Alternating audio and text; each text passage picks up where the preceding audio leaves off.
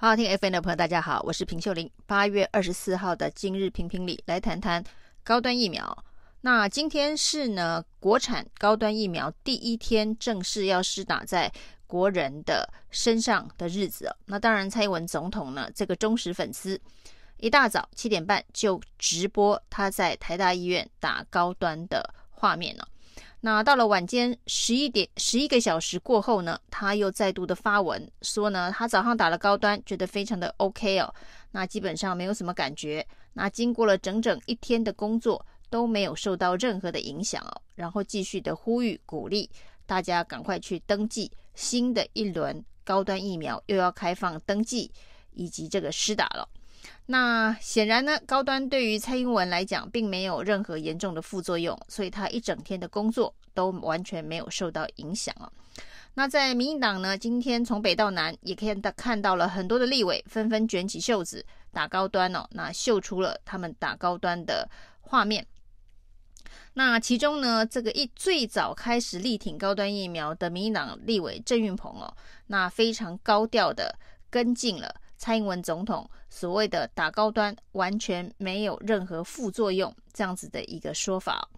他在脸书上面说呢，因为有朋友问他啊，为什么这么勇敢的去打高端呢？用了“勇敢”的两个字哦，感觉好像打高端是一个非常冒险的行为哦。那郑云鹏先解释，他的朋友呢问他为什么这么勇敢，并没有任何的恶意哦，那只是质疑说。那为什么在没有做三期临床试验的状况之下呢，郑云鹏却敢去打高端疫苗？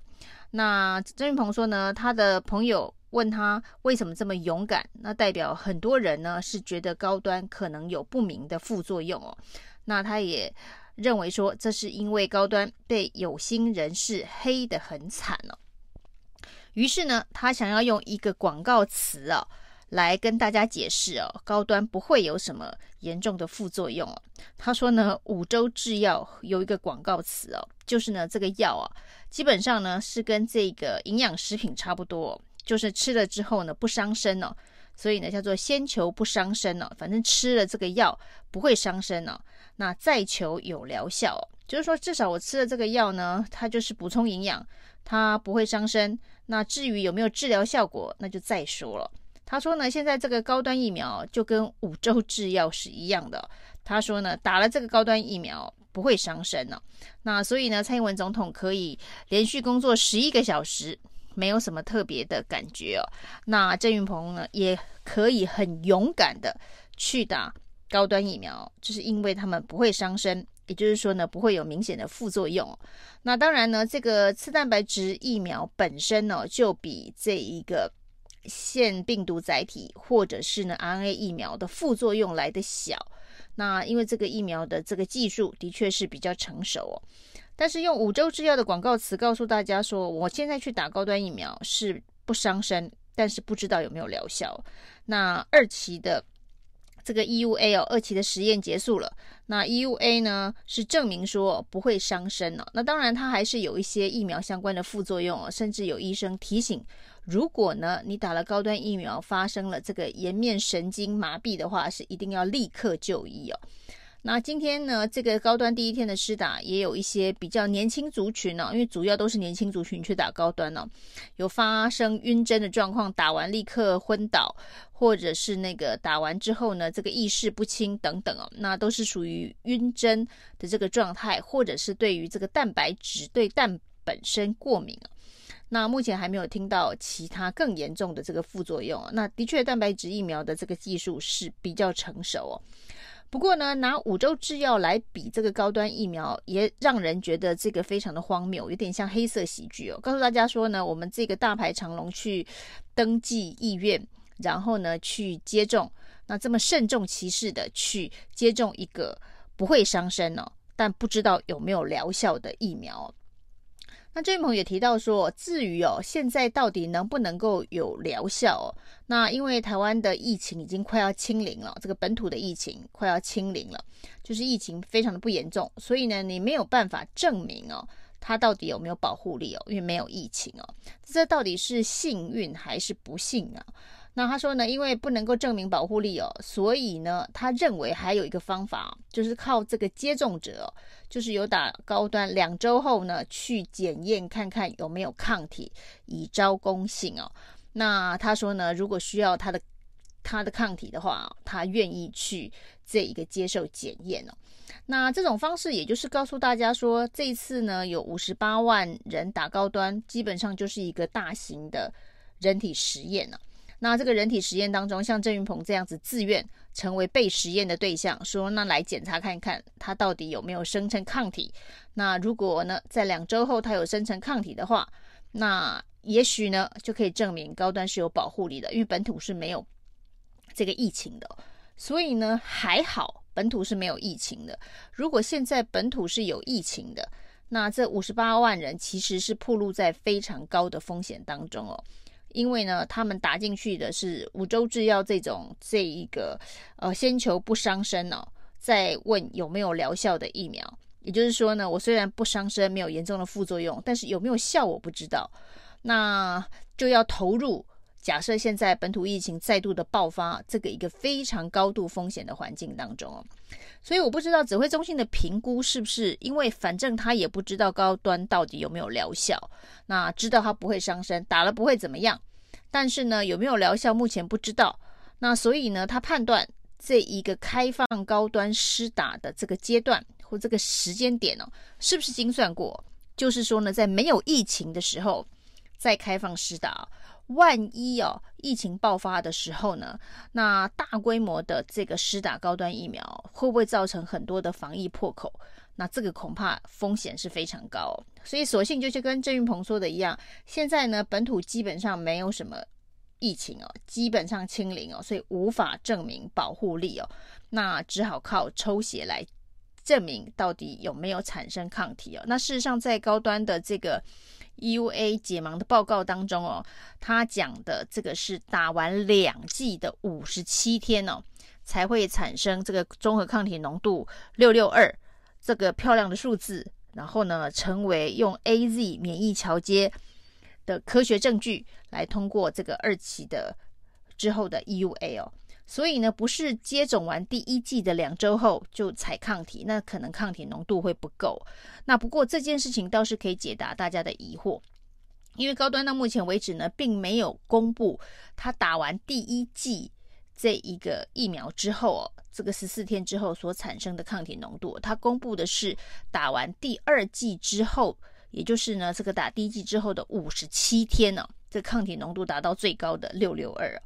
那所以，如果郑云鹏要在这个两周后就去这一个检验，它到底产生了多少抗体，也许也是可以帮大家解答疑惑。就是呢，只打一剂高端之后，它十四天到底能够产生多少抗体浓度？这到目前为止还是一个神秘数字，是没有人知道的。那看起来，郑云鹏果然还是一个这个理工科出身哦，讲话比较有良心哦。的立委，他告诉大家说，高端是这一个不会伤身呢，不会有副作用，大家放心哦。但是有没有疗效这件事情，目前无法证明，是不知道的。那跟这这个专家啊，这个咨询会议的专家李秉颖哦，ACIP 的召集人李秉颖哦，拍胸脯保证哦，说高端他认为有百分之八十五到九十的保护力哦。那的说法比较起来呢，郑运鹏是科学多了，有良心多了。那。也有人问说，那这么多人还好，现在是没有疫情哦。如果现在是有疫情的话，这五十八万人是恐怕是要暴露在非常高的风险当中哦。因为之前呢，在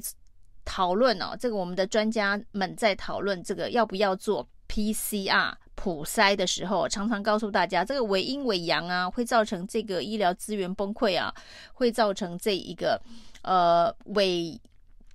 阴性的人呢，这个到处趴趴走啊，造成疫情的破口啊；伪阳性的人呢，就住进医院，造成医疗的崩溃哦。连伪阴性、伪阳性，我们都这么担心了。那打了一针不知道有没有疗效的疫苗，那这些人呢，如果到处趴趴走的话，这个危险啊，真的是危险在这些人的身上哦，也可能会造成更大的疫情的破口。那还是在那句话，索性啊。现在台湾基本上已经快要清零了，所以呢，